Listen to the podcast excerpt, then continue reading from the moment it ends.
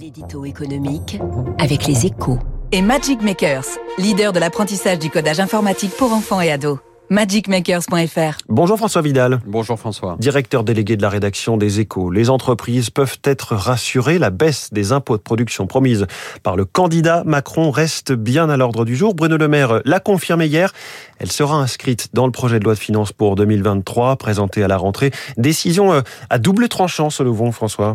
Bah, C'est avant tout une bonne nouvelle. Hein. Le, le signe que le gouvernement a décidé de poursuivre son effort de mise à niveau de la compétitivité de notre économie. Au moment où la protection du pouvoir d'achat des ménages est devenue sa priorité, c'est plutôt rassurant, car les impôts de production restent un frein très puissant à l'investissement productif, dans la mesure où les nombreuses taxes regroupées sous ce label ne sont pas assises sur la rentabilité des entreprises, mais au choix sur leur masse, salariale, leur chiffre d'affaires ou encore leur valeur ajoutée.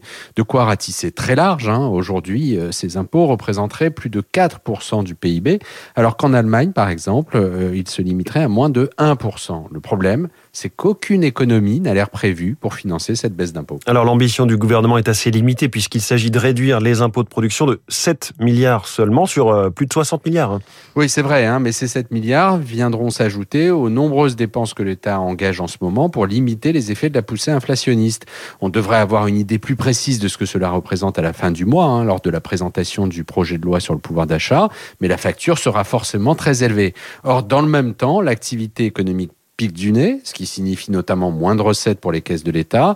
L'effet de ciseaux s'annonce donc redoutable et l'impact sur le déficit public très important. Un luxe que nous ne pouvons pas vraiment nous offrir en ce moment.